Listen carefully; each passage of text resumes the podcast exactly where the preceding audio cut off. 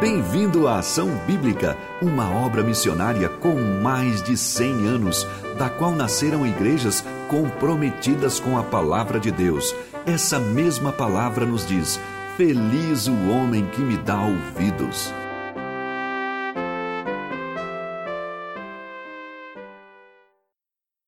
Bom dia. Queridos irmãos e amigos, é uma alegria podermos estar juntos novamente nesta manhã. É uma alegria vermos tantas pessoas aqui, né? A igreja com um bom número de pessoas. É uma alegria também saber que você que está nos ouvindo, vendo e nos ouvindo pela internet também vai hoje ouvir a mensagem da palavra de Deus. Antes de começar a, a, pregação, eu queria falar duas coisas. Primeiro, sempre é uma alegria a gente ver alguma coisa do acampamento, né, Pastor Fabiano? É muito gostoso recordar. Eu me lembro ainda a primeira vez que eu fui ao MAB, eu estava junto com os pais do hoje presbítero Célio, e o Célio também, bem jovem, né, Célio? Mais jovem do que eu, né? Hoje, presbítero, nós estivemos lá pela primeira vez no acampamento, é uma alegria poder recordar. Segunda coisa que eu queria falar hoje é o que nós cantamos. Preciosas são as horas na presença do Senhor. Realmente isso é muito precioso. Queridos irmãos, hoje e amigos, hoje é dia dos pais, né? É dia dos pais, é dia do nosso pai maior sempre, né? E Abraão é pai dos que creem, pai de todos os que creem, nos diz em Romanos 4,16. Então, Abraão é um pai realmente de todos aqueles que creem, é um pai de todas, de toda, de, de tudo aquilo né, que Deus prometeu aos, através de Abraão que iria acontecer. É pai dos que creem, nos diz Romanos 4,16. Irmãos nós, e, e amigos, uh, eu tenho pregado um pouco sobre a fé. Já preguei uma vez sobre isso. Hoje nós vamos dar continuidade àquele, àquela primeira pregação que eu fiz e ainda uh, eu ainda vou voltar ao capítulo 11 de Hebreus numa próxima oportunidade para terminar falando um pouco de fé. Né?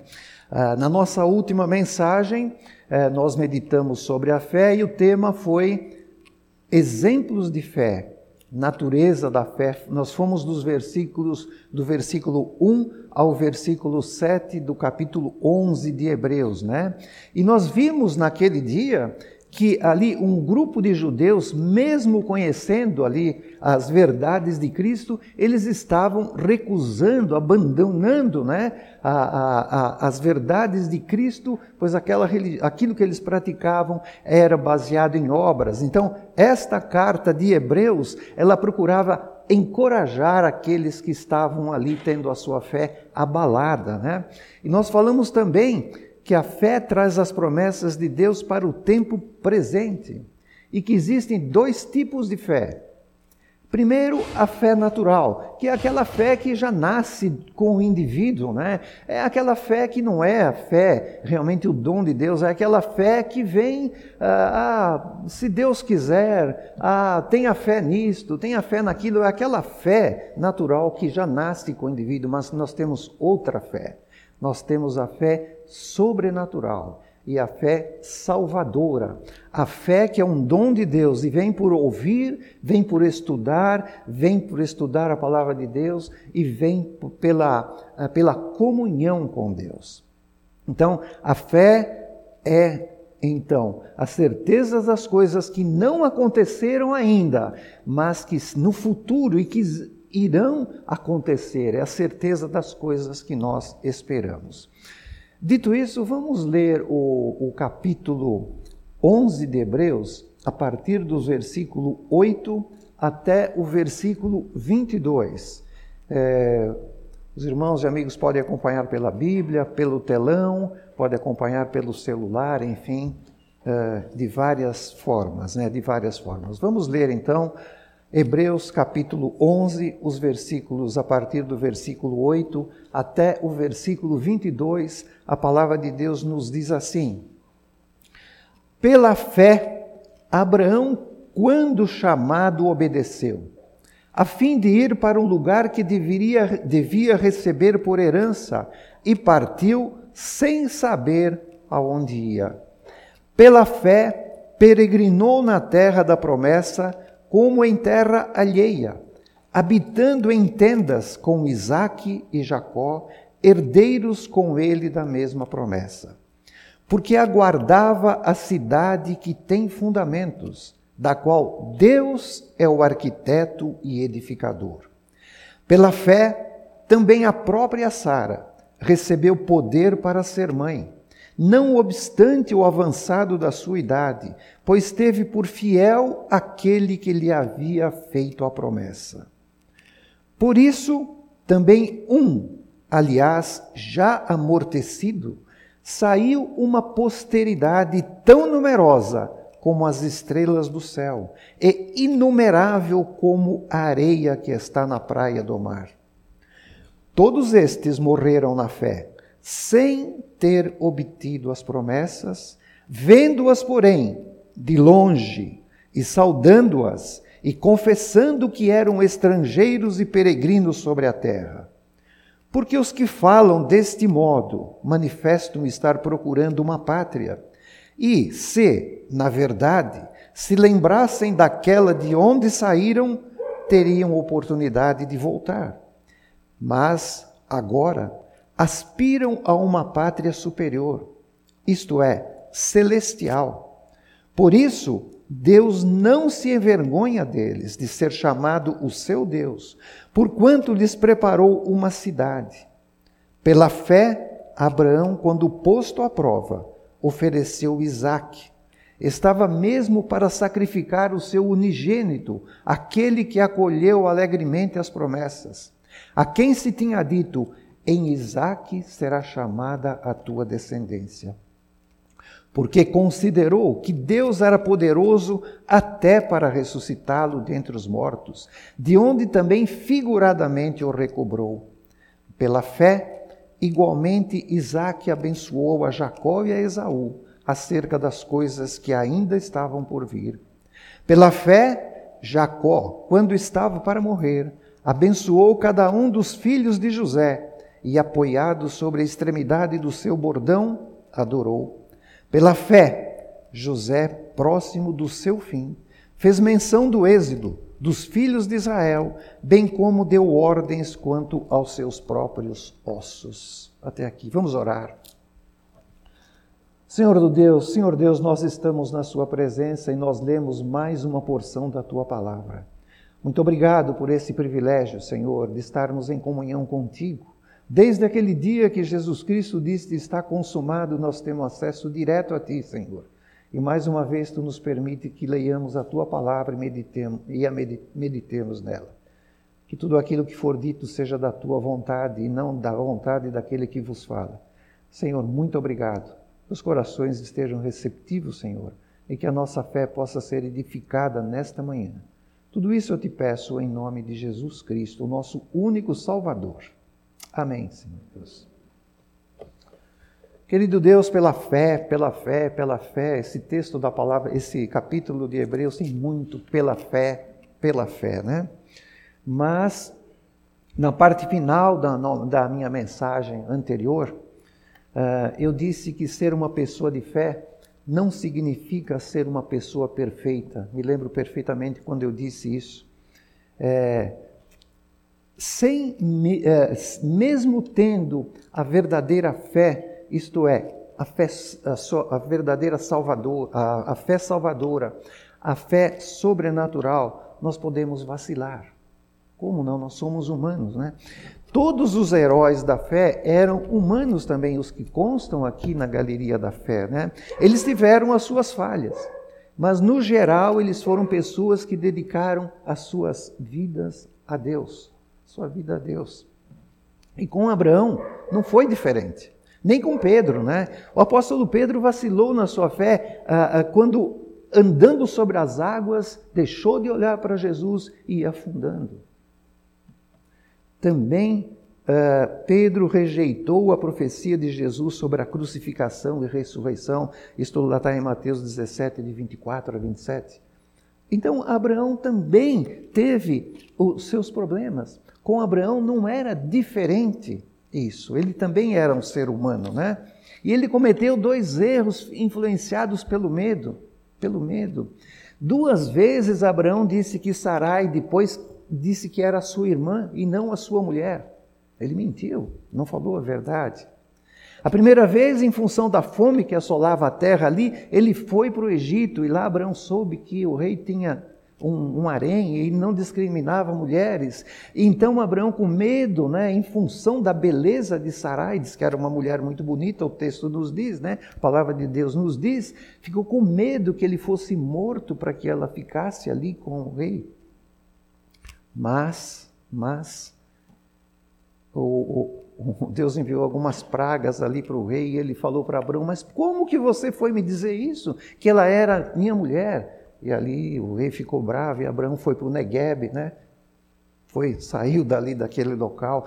Outra vez, ele também, muitos anos mais tarde, ele pediu que Sarai mentisse novamente ali para ganhar favores do rei Abimeleque, né? E uma Abimeleque era rei de uma região pagã que apresentava e apresentou a, a, a, a e, e Abraão apresentou Sarai também como sua irmã, ela, na realidade, era meia-irmã dele, né, por parte de pai. Gênesis 20, 12 nos diz isso. Mas eles viviam como casados. Então, mais uma vez, pela beleza dela, ele falou: Olha, fala que você é minha irmã.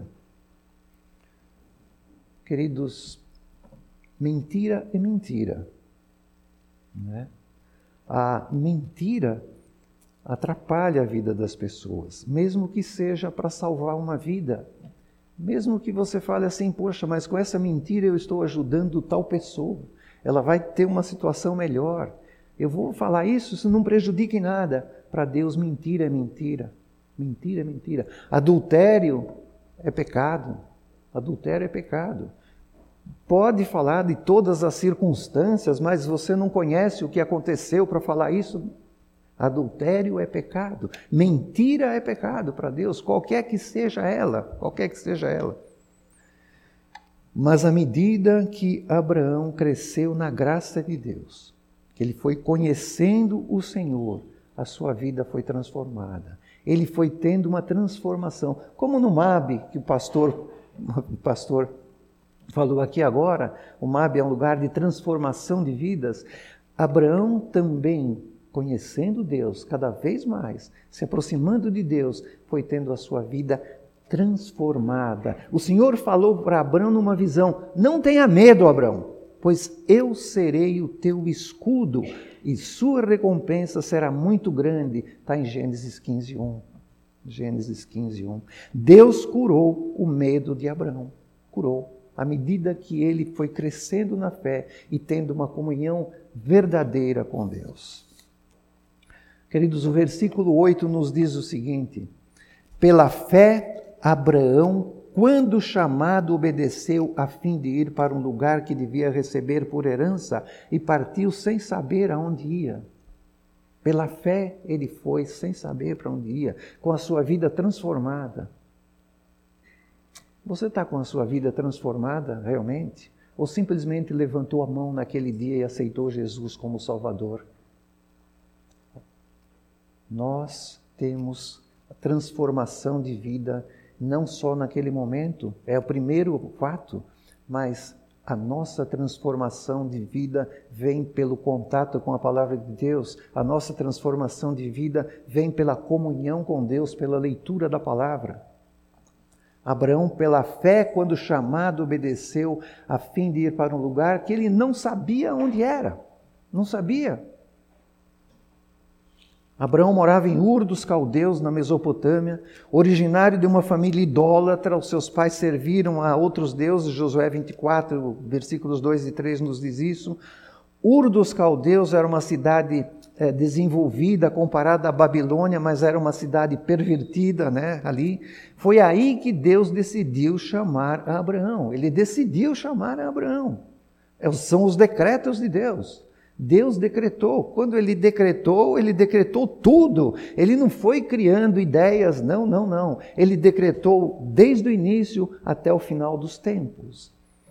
E ele chamou Abraão, e Abraão disse para ele: Sai da tua terra, Abraão, da tua parentela, sai da casa do teu pai, vai para a terra que eu te mostrarei. Sai de lá, eu vou te mostrar. Você não sabe onde é, mas eu vou te mostrar. Mas Abraão dependia tanto dos seus pais que ele parou antes, né? Lá em Arã, né? até que o seu pai faleceu. Portanto, ele também aí já já já também titubeou um pouco, né? Já não obedeceu a, a primeira vez o chamado de Deus. Mas ele foi. Ele somente obedeceu a Deus depois da morte do seu pai, né? Terá quando ele foi chamado novamente por Deus. Abraão aí tinha 75 anos quando deixou Arã na Turquia e foi chamado novamente.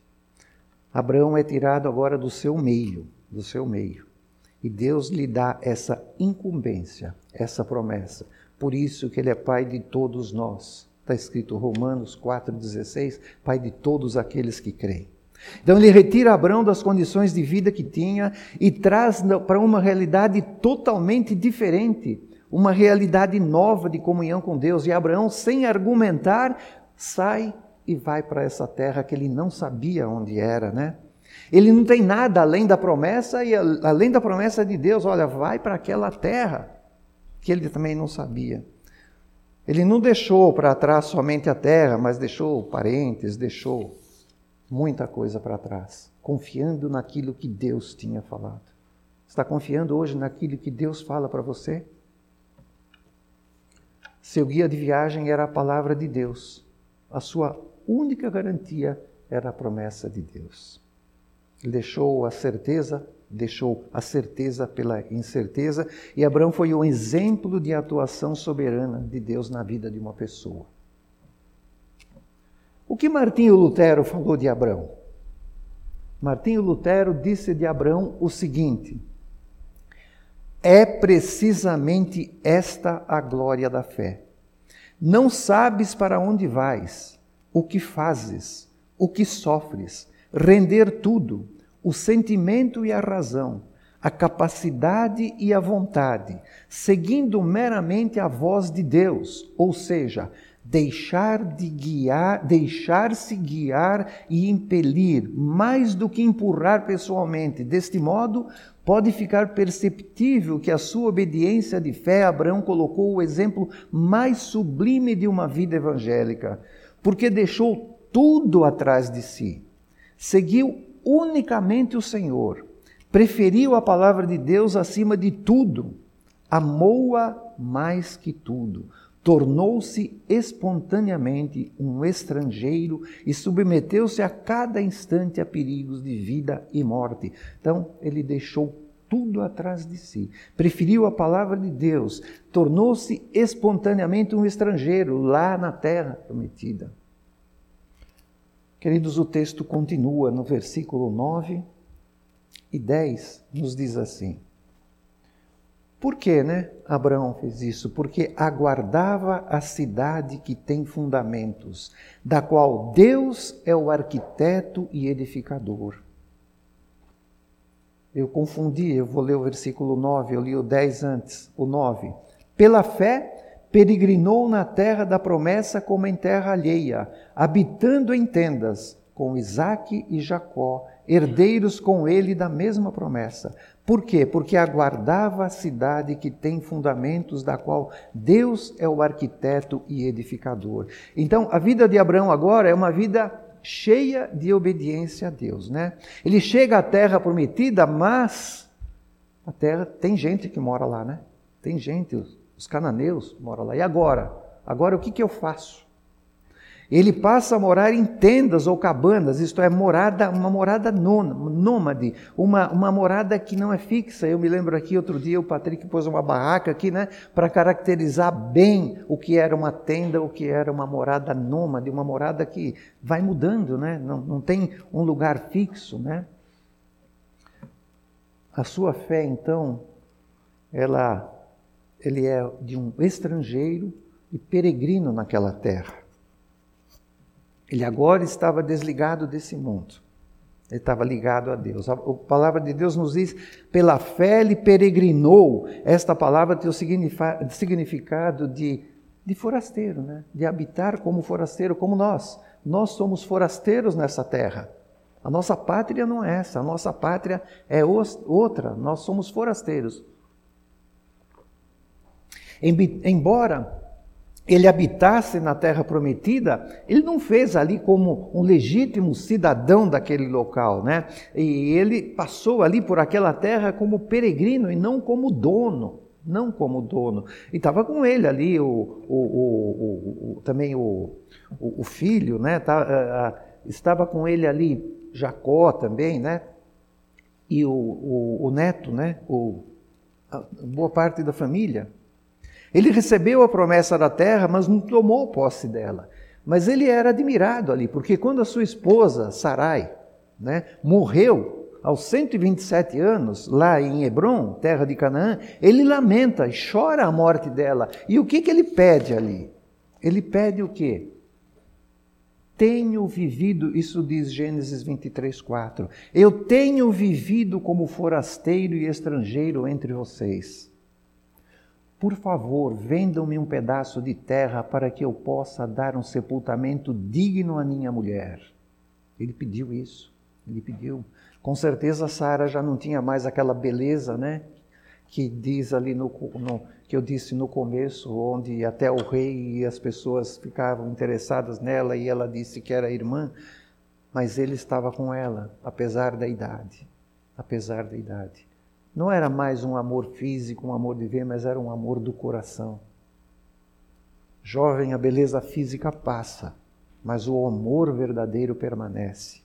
E o que, que os hititas responderam ali? Os hititas responderam em Gênesis 23, versículos 5 e 6: Ouça-nos, o Senhor é um príncipe honrado em nosso meio. Escolha o melhor dos nossos túmulos e nele sepulte a sua mulher. Nenhum de nós se recusará a dar ao Senhor o local para a sepultura. Vejam, o Senhor é um príncipe no nosso meio, nos diz a versão NVT. E o versículo 10 nos diz: Porque aguardava a cidade que sem fundamento, da qual Deus é o arquiteto e edificador. Abraão aguardava outra cidade, outra cidade.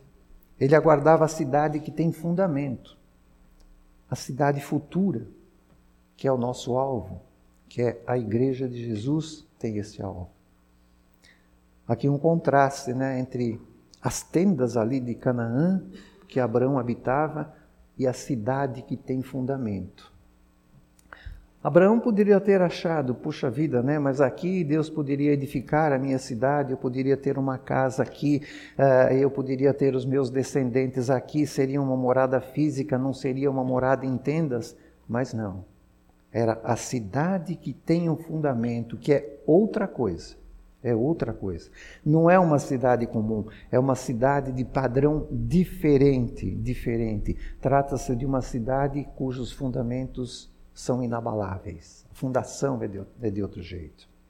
O escritor de Hebreus, em termos espirituais, ele fala aqui de uma cidade construída, comparando a ideia ali com Apocalipse 21 e 22, né?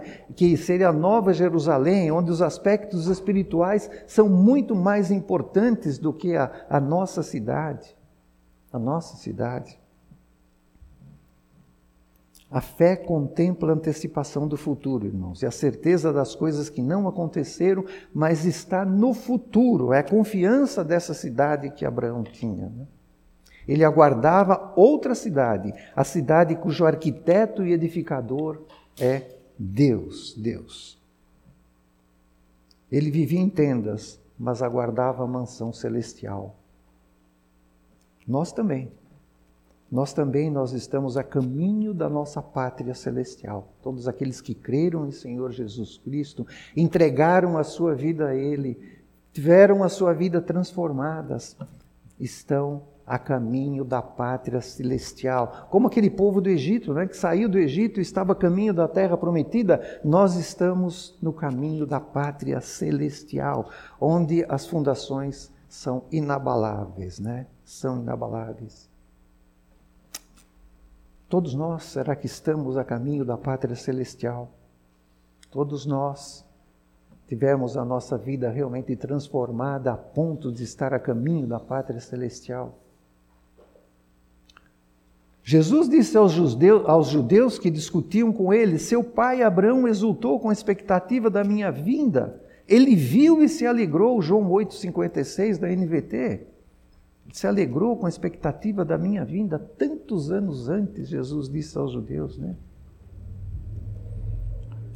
O texto continua no versículo 11: Pela fé, também a própria Sara recebeu poder para ser mãe, pela fé não obstante o avançado da sua idade, pois teve por fiel aquele que lhe havia feito a promessa.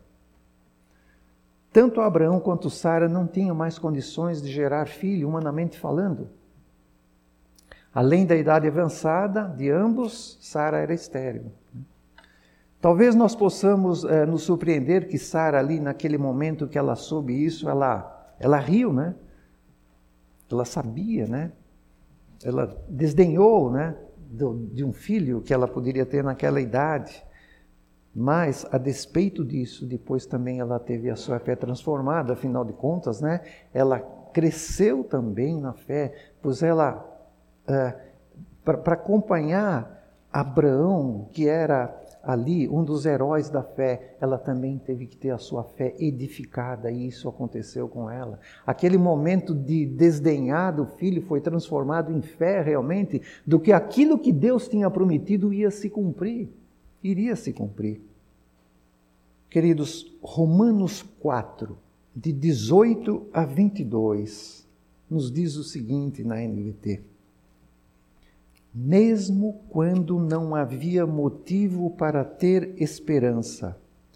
Abraão a manteve, crendo que se tornaria pai de muitas nações, pois Deus lhe tinha dito: Este é o número de descendentes que você terá.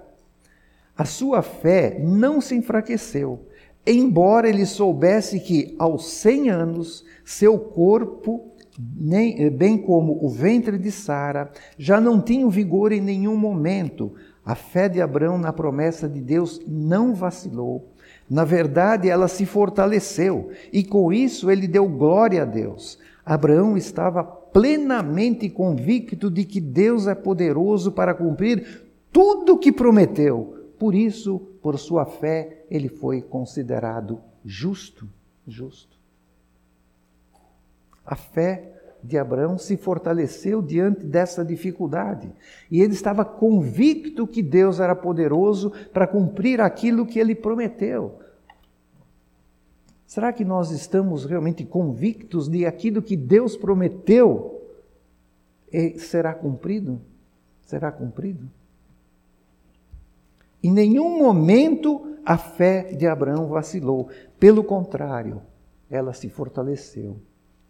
Queridos, diante das dificuldades, a nossa fé deve ser fortalecida, porque Deus vai cumprir aquilo que prometeu, aquilo que prometeu.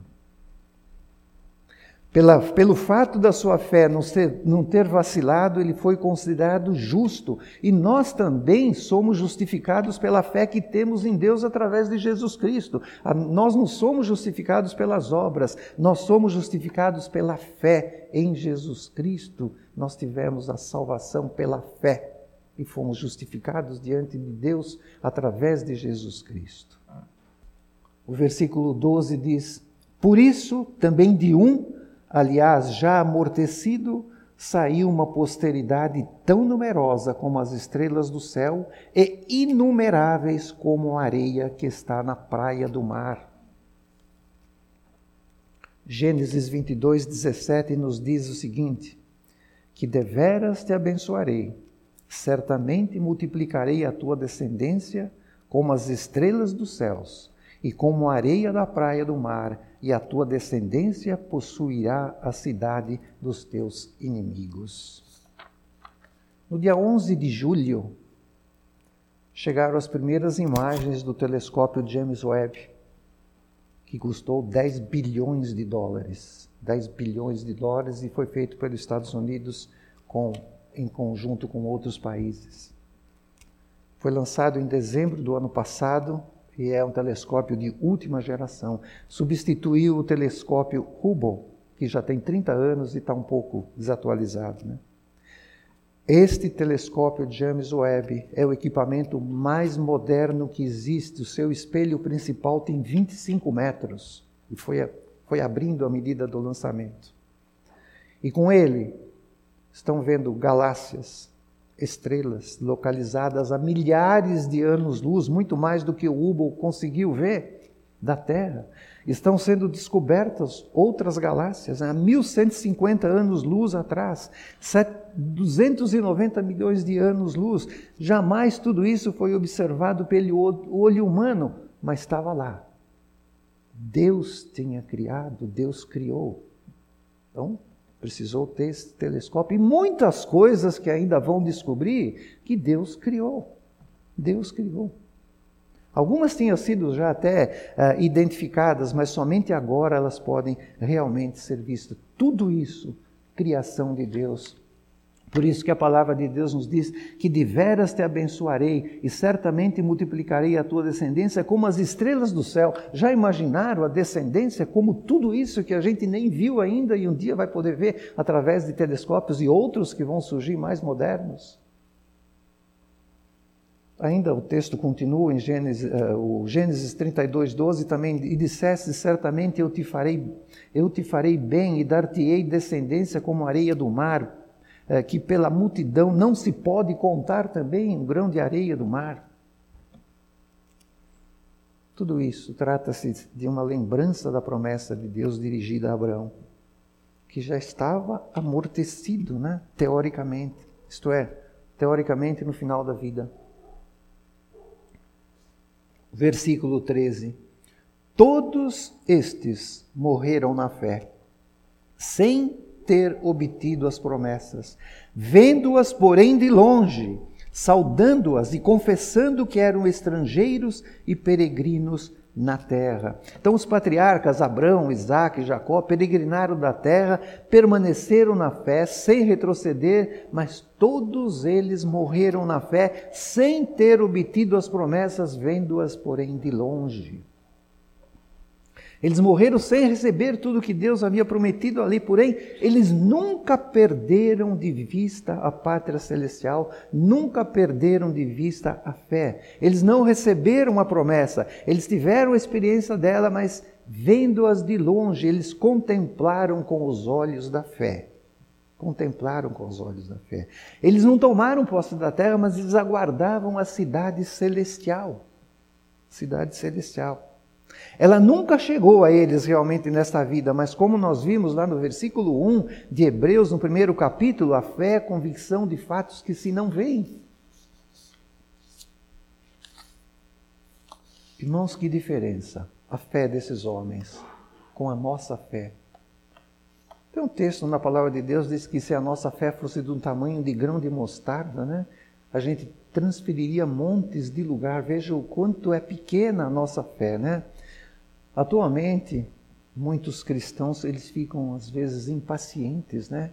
Impacientes, mesmo frustrados, derrotados porque os seus desejos não são atendidos. Poxa, eu pedi para Deus, eu tenho uma vida tão correta, eu faço tudo direitinho e Deus não me atende, né? Então as pessoas aceitam Cristo como Salvador e acham que vai resolver ali todos os seus problemas financeiros, de saúde, profissionais, tudo isso. Ficam impacientes, desanimados e muitas vezes querem até desistir. Queridos, Deus vai atender. Ou não, ou não vai. Ou vai atender de uma forma melhor do que nós uh, prevíamos. Muitas vezes nós não aceitamos aquela, aquele pedido foi, não foi atendido ou foi atendido diferentemente e nós queremos discutir com Deus, mas Ele tem o melhor para nós. Estes homens, né, estes homens heróis da fé, não perderam a fé diante das dificuldades. Eles não viram ali, né? Eles não nem chegaram a receber, eles olharam mais pelo, pelos olhos da fé. Esses heróis viveram, morreram sem ver o fruto da sua fé aqui na terra, mas eles continuaram a crer. Continuaram a crer. Os versículos 14 a 16 nos mostram a ideia de estrangeiros e peregrinos, porque os que falam desse modo manifestam estar procurando uma pátria. E se na verdade se lembrasse daquela de onde saíram, teriam oportunidade de voltar. Então, a história dos patriarcas no Antigo Testamento mostra que eles nunca tiveram uma pátria verdadeira, um lugar né, para habitar. Né? Eles, o, o coração deles é, é, é, estava no céu e não na terra que eles peregrinavam. É, é, é, porque eles peregrinavam. Como a nossa a nossa fé que está baseada na cidade futura, na cidade celestial, nós somos peregrinos aqui. Claramente a, a pátria que se fala aqui não era a, a, não era a Mesopotâmia, o Ur dos Caldeus. Eles tinham discernimento para decidir aquilo que era melhor. E, embora eles tivessem a facilidade de voltar para lá, eles não voltaram. Era uma região mais desenvolvida, mas eles preferiram ficar ali para onde Deus tinha determinado que eles, que eles fossem. O versículo 16 nos diz: Mas agora aspiram a uma pátria superior isto é, celestial. Por isso, Deus não se envergonha deles de ser chamado do seu Deus, porquanto lhes preparou uma cidade. Então, a pátria superior é imediatamente identificada como a pátria celestial, né? Ah, os pés dos patriarcas estavam na terra, mas os seus corações estavam no céu. Estavam ali no céu. E o autor de Hebreus coloca a ênfase na herança espiritual e não na herança na terra, né? O texto diz: Mas agora esperam uma pátria celestial. Por isso, Deus não se envergonha deles de ser chamado seu Deus. Deus não se envergonha, né? A vergonha é uma característica do homem, né? Do homem. E a gente chega nos versículos de 17 a 22, que trata do sacrifício da fé. Do sacrifício da fé. O autor de Hebreus agora ele volta a sua atenção para a fé de Abraão, mais uma vez. Isaac, Jacó, José, Abraão, Isaac e Jacó, quer dizer, pai, filho, neto e até o bisneto, né? José. Agora é o exemplo supremo para Abraão. Oferecimento de Isaac. Aquele da promessa. É o teste. Provação. Será que ele iria desistir, abrir mão da, do cumprimento da promessa? Será que ah, Abraão ia desistir disso? Será que Deus iria desistir? Abraão esperou por 25 anos o cumprimento dessa promessa. Isaac nasceu e com o nascimento dele veio a confirmação que Deus não falha. Sara com 91 anos e Abraão com 101. Com 101. E agora Deus aparece a Abraão e ordena que ele sacrifique o seu filho, o herdeiro da promessa. Eu convido os irmãos a que nós abramos as nossas Bíblias ou acompanhem o texto clássico do sacrifício de Abraão, Gênesis 22, de 6 a 13. Gênesis 22, de 6 a 13. A palavra de Deus nos diz o seguinte. Gênesis 22, de 6 a 13. Tomou a Abraão a lenha do holocausto, a colocou sobre Isaque, seu filho. Ele, porém, levava nas mãos o fogo e o cutelo. Assim caminhavam ambos juntos. Quando Isaque disse a Abraão, seu pai: Meu pai, respondeu Abraão: Eis-me aqui, meu filho. Perguntou-lhe Isaque: Eis o fogo e a lenha, mas onde está o cordeiro para o holocausto? Respondeu Abraão: Deus proverá para si, meu filho, o cordeiro para o holocausto, e seguiam ambos juntos. Chegaram ao lugar que Deus lhe havia designado. Ali edificou Abraão um altar sobre ele dispôs a lenha, amarrou Isaque, seu filho, e o deitou no altar em cima da lenha. E estendendo a mão, tomou o cutelo para imolar o filho. Mas do céu lhe bradou o anjo do Senhor: Abraão, Abraão. Ele respondeu: Eis-me aqui. Então lhe disse: Não estendas a mão sobre o rapaz e nada lhe faças, pois agora sei que temes a Deus, porquanto não me negaste o filho, o teu único filho. E tendo Abraão erguido os olhos, viu atrás de si um carneiro preso pelos chifres entre os arbustos, e tomou Abraão o carneiro e ofereceu em holocausto em lugar do filho. Até aqui.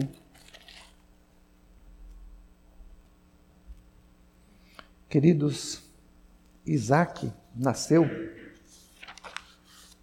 Abraão já tinha idade para ser avô de Isaac. Né? Isaac quer dizer riso, né? Acabou sendo um ídolo para o seu pai. O bebê representava de tudo de mais sagrado para Abraão. E Deus mostrou a ele o erro desta afeição exagerada e disse para ele: Toma o teu filho, o teu único filho, Isaac. Ordenou o Senhor a Abraão: A quem amas, e vai-te à terra de Moriá e oferece ali em holocausto sobre um dos montes, um dos montes. Né? Ah, Isaac já não era mais criança, né? Tanto é que o versículo 13 que nós lemos agora, ele diz, Deus fala, não estendas a mão sobre o rapaz, né? Sobre o rapaz. Ele não era mais uma criança, né? Abraão coloca madeira sobre ele, então ele caminha três dias, então não era mais uma criancinha. Foram três dias de caminhada. E nestes três dias, Abraão teve o tempo suficiente para mudar de ideia, mas isso não aconteceu e ele não falou nada para ninguém.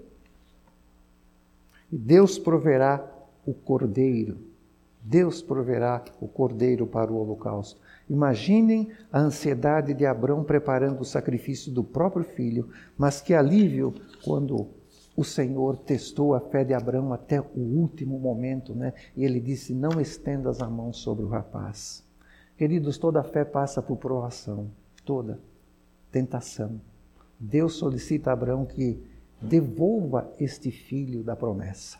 Devolva. Era triste. Era o seu filho, e mais do que isso, era o filho da promessa. Ismael também era filho de Abraão, mas Isaac era o herdeiro da promessa de Deus. E isto que se constituía numa verdadeira aprovação para Abraão, além de perder o próprio filho. Mas apesar disso, ele não se opõe. Ele não questiona até o sacrifício extremo. Ele não fala nada para ninguém dessa terrível experiência, porque ele acreditava que Deus poderia ressuscitá-lo. A sua convicção era inabalável no cumprimento da promessa em Isaac, né? Em Isaac será chamada a sua descendência, Gênesis 21, 12. Naquele tempo da história não havia nenhum registro de ressurreição. Assim mesmo, Abraão concluiu que isto aconteceria. Romanos 4, 17 e 18 nos diz o seguinte na NVT: Conforme aparece nas Escrituras, eu o fiz pai de muitas nações. Não aconteceu, porém, porque Abraão creu no Deus que traz os mortos. Isso não, isso aconteceu porque Abraão creu no Deus que traz os mortos de volta à vida e cria coisas novas do nada. Mesmo quando não havia motivo para ter esperança, Abraão manteve, crendo que se tornaria o pai de muitas nações, pois Deus lhe tinha dito: Este é o número de descendentes que você terá.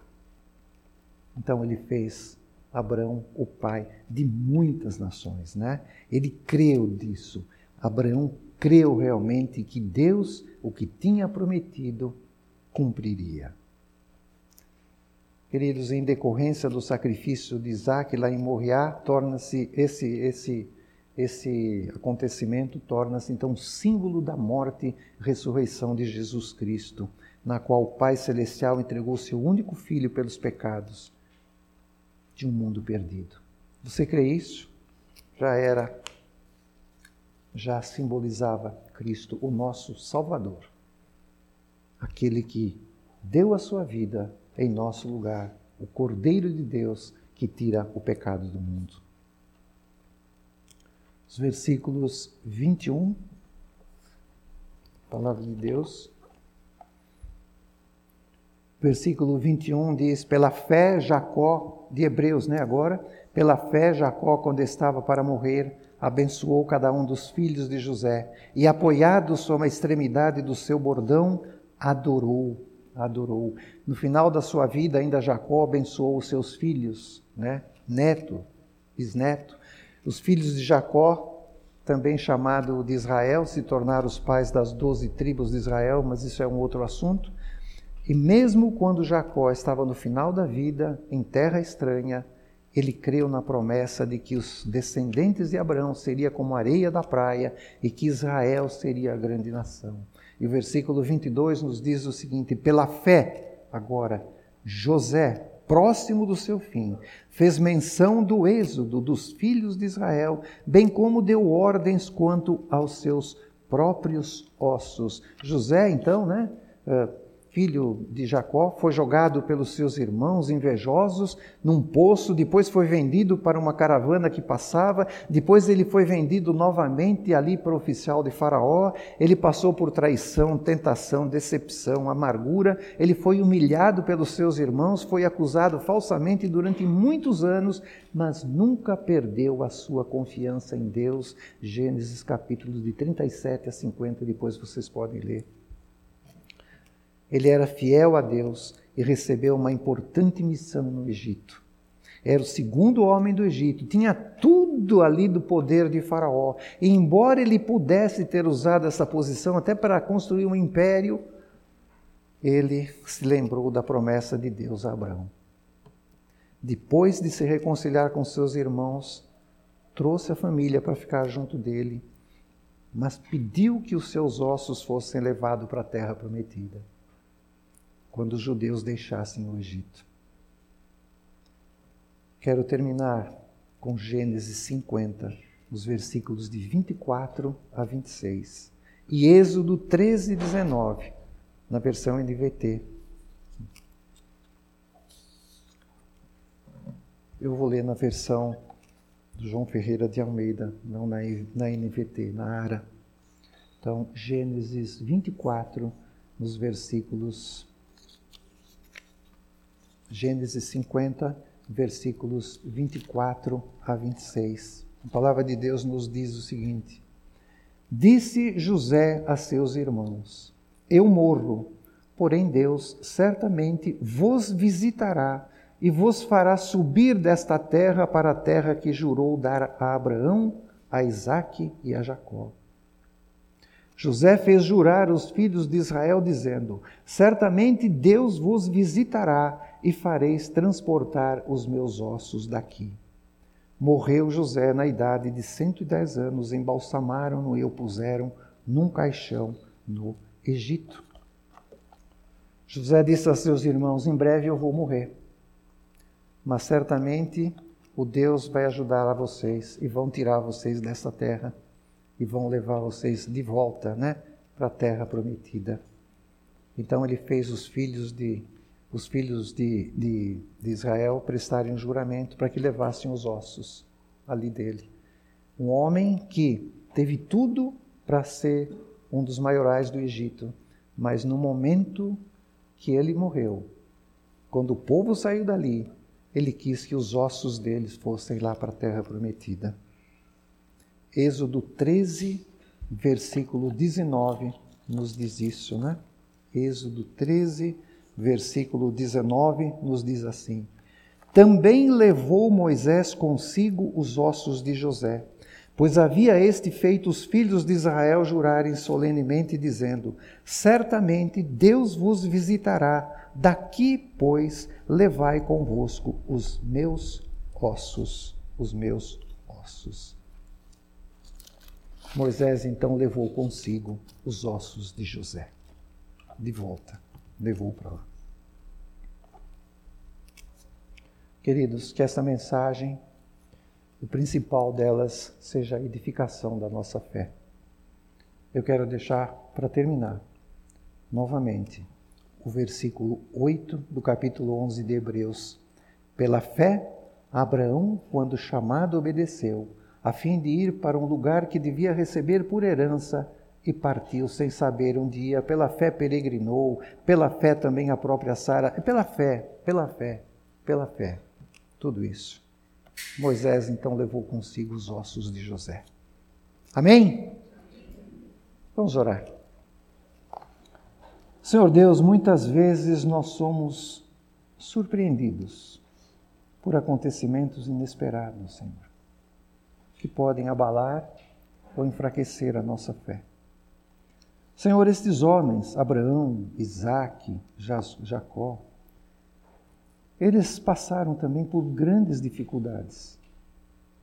E, no entanto, nunca abandonaram a fé e a comunhão contigo. Foram exemplos de fé, Senhor. Exemplos para nós. Que eles sirvam realmente de exemplos para a nossa vida. Nos ajude, Senhor, a exemplo deles, a seguirmos confiando em Ti e em Jesus, que é a fonte da nossa salvação. Pai, mesmo diante das preocupações, diante das nossas dificuldades, que nós mantenhamos a nossa fé, sempre ancorado em Ti, que é o nosso único Salvador. É isso que eu lhe peço em nome de Jesus, o nosso único Salvador, o Teu Filho, Senhor. Amém, Senhor Deus.